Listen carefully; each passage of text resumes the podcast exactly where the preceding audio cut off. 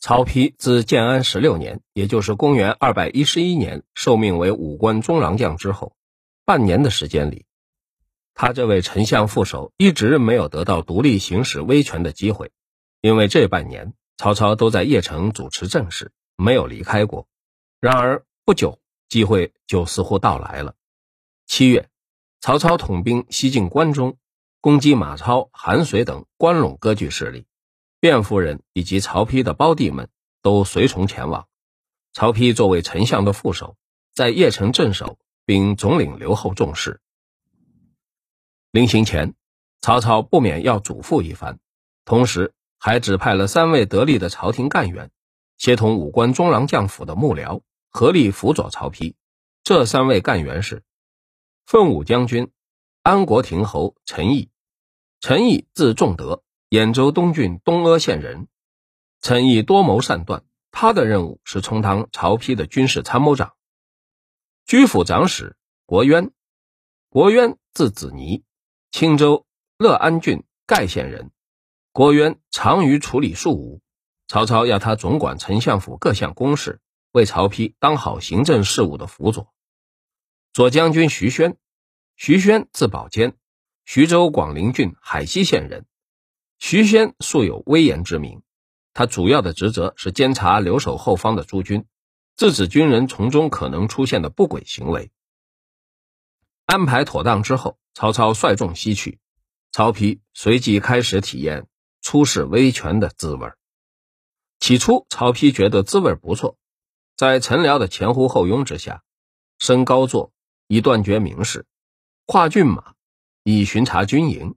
确实有一种威权在握、正有己出的兴奋感觉，但是很快他就失去了兴奋感，因为没有什么大事件出现，日复一日的例行公事不足以施展他的手段和才能。在这种情况下，他的心里经常萦绕着两种相互矛盾的念头：一方面，他希望在自己留守期间局势安定、诸事顺遂；另一方面，他又下意识地盼望有一两桩突发事件冒出来，使自己有充分表现的机会。曹丕经受矛盾心理的煎熬，好不容易才度过了整个秋天。刚一入冬，他所期盼的突发事件终于出现了。十月初的一个凌晨，马华双龙一骑疾使，带着满身疲惫，从北门骑入邺城，来在了武官中郎将府。呈上一封十万火急的军事文书。当时，凡是边关有紧急事务的，这封信就会插上羽毛，以表示着急；而陈辽有紧要的事情呈报，也会陆板插羽。插羽的意思就是急速如飞鸟，而这就是后世鸡毛信的起源。府邸的门卫一见插有飞鸟羽毛的告急文书，不敢延误，当即呈送上去。不到半个时辰，曹丕已经在高烧的明烛下猜看来文了。语书是冀州治下的河间郡郡太守发来的。原来那里发生了大规模的武装暴动。这个河间是冀州北面的一个大郡，跨有易水、洼水、糊涂水和脏水等四条大河的下游之地，地势平坦肥美，在东汉盛世的时候拥有人口六十多万。到了袁绍占领河北的时候，河间和他东部的邻居渤海郡都是袁氏势力的根基所在地。这一次曹操率军西征以后，于是就有河间人苏营、田伯聚众起义反抗，声势浩大。一时间，冀幽两州交界地带的局势动荡，人心不安。河间郡的太守兵力单薄，只好困守在郡治乐城县城中，同时派出急使。南下邺城求援，曹丕看完来文，不仅精神大振，心想：我自幼练习骑射，勇武过人。可惜多年来只有在打猎场上显露身手，而今实战机会就在眼前，我一定要大奋成威，杀他个片甲不留。当下他就决定自己率兵亲赴河间平叛，在大获全胜之前。暂不把河间的情况报告父亲，以免影响西面的战局。接着，他又展开地图，一面观察，一面设计对敌方略。不知不觉，天色已经大明了。沉默四出之际，曹丕匆匆洗漱，用过早膳，便赶到议事厅，召集众官进行紧急会议。他先请秉元向大家宣读了河间郡送来的语书，然后说出了自己的初步决定。出乎曹丕意料的是，他的想法没有获得热烈的支持，与会者都双眉紧锁，闭口不言。一阵沉默之后，长史秉元先开口了。他缓缓地说道：“老臣愚钝，不晓军事，但私下以为将军亲征之举，似可不必。”公曹长陵立即接口发言。长陵在出任武官中郎将府公曹之前，曾经先后当过冀州博陵郡太守和幽州刺史。博陵是河间西面的陵郡，幽州是河间北面的邻州，因此长陵对河间的情况相当了解。他说：“我曾经在柏林和幽州任职，故而对河间的形势可以做一番预测。河北的吏民乐安守善者多，好乱生事者少。田营、苏伯之流不过是乌合之众，其志甚小而其谋甚大，非心腹之患。当今丞相大军远征西陲，南方犹有强敌孙权觊觎。将军作为天下之政，轻动远举。”即便扑灭河间小寇，亦算不得威武。接下来是奋武将军陈毅，从军事角度发表权威性意见。他认为，目前西线正在激战，作为留守的最大任务是做好后勤供应，保障前线足食足兵，而不是其他。河间目前虽然局部形势紧急，但是那里距邺城还有六百里之遥，一时间也成不了大气候。如果曹丕提兵远赴河间，旬月之中势难赶回，这个时候邺城周围万一有什么风吹草动，那才是危及全局的大患。结论很明确，他也不赞成曹丕亲征。曹丕见各位大佬几乎没有一个同意自己的打算，心里很不是滋味。不过他是一个极善于控制自己内心情绪的人，加上不久前君父先后辩论一事。又让他学会了谨慎处事之道，所以他马上爽快地表示服从众议。接下来，大家又决议了以下数条意见：第一，立即派智勇兼备的将军贾信率精甲五千驰援河间；第二，立即通令与河间相接壤的州郡长官调集地方军队巡界守境，确保本州郡的稳定；第三，加强邺城周围地区以及邺城到关中一线的警戒。第四，立即把河间的实际情况和以上应变措施向丞相详细汇报。三天之后，以上各个安排都已付诸实施。在理智上，曹丕也认为这样的应变方案是最稳妥的，但是在情感上，他总觉得有些怅然。以丞相副手之尊，处留守之重，在应付危机的过程当中，却是如此无声无息，实在是遗憾。不知不觉。他的心中又有一种古怪的想法闪现：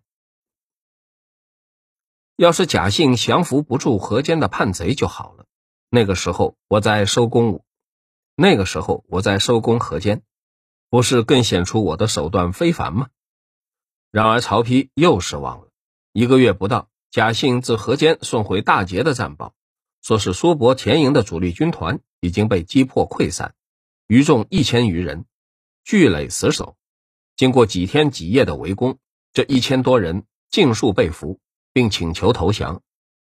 现特请示武官中郎将，看如何处置这批俘虏。原来曹操过去曾经制定了一条严厉的军法，在交战之中，凡是被围后投降的敌军，一律杀无赦。按照此条军法，上述一千余人都无法活命。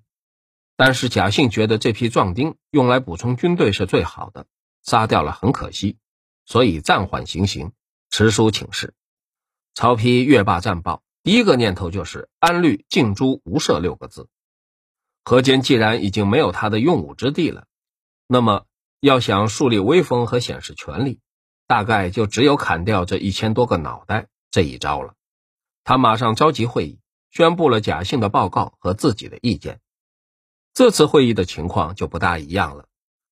大多数臣僚都支持曹丕的意见，力主按陈法行事。曹丕暗自高兴，不料陈毅却独树一帜，发表不同的观点。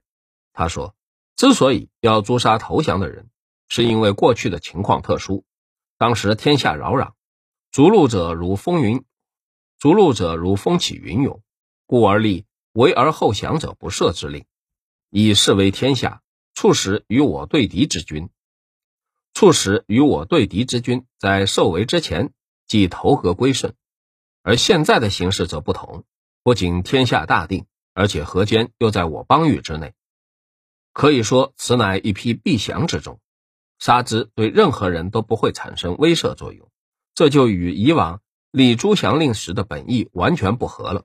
因此，老臣以为不可按旧法实行诛杀。居府长史国渊也支持陈毅的意见，他认为河间郡隶属于冀州，而冀州的州牧。已由丞相兼领了多年，如今在丞相所辖的河间大开杀戒，恐怕不甚相宜。陈毅与国渊毕竟人少势单，不足以挽回一开始就形成的一边倒的局面。无可奈何之中，陈毅转而提出一项建议。他说：“即使要安法行诛，此等生杀大事，也宜先行禀报丞相。”主杀派立即反驳道：“君幸之计，有专命之权。”何须先行禀报？陈毅愤而不言。会议形成了僵局。曹丕见状，便宣布暂时休会，稍后再议。滚滚诸公随即离去。待众人散尽之后，曹丕回到内院，在中庭缓缓散步，思索了一番。仲冬时节，朔风阵阵，带来了纷纷扬扬的雪花。几片雪花飘在曹丕的脸上。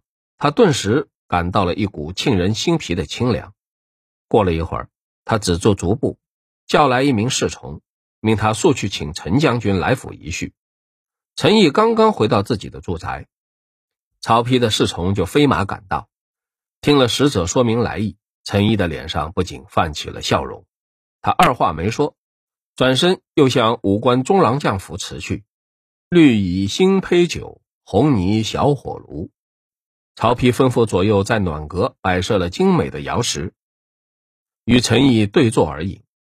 曹丕举觞向陈毅劝酒之后，诚诚恳恳地说道：“适才会议之上，君言似有所未尽，故略备薄酒，静听尊教。”陈毅很受感动，虽然时值寒冬，心中也泛起了一丝暖意。他看着曹丕，缓缓说道：“与会者都说。”君心之计有专命之权，其实凡所谓专命，均指临时有危急的情况，以至于呼吸之间即可产生严重后果的应变措施。而现在投降的人受命于贾信之手，不可能发生瞬间之变，所以老臣不愿意将军擅作决定啊。曹丕由衷的点了点头，他沉默了会儿，才对陈毅说道：“君言甚善。”甚善，陈毅心中的担忧消除了，于是两人开怀畅饮。一个时辰之后，曹丕才派人送陈毅回去。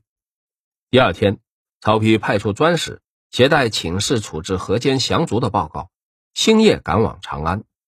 同时呈送的还有国渊以居府长史名义写的一封建议，建议除个别首领人物之外，全部赦免河间降卒。二十天后。专使从一千五百里外的长安回到邺城，把曹操的指示呈交曹丕。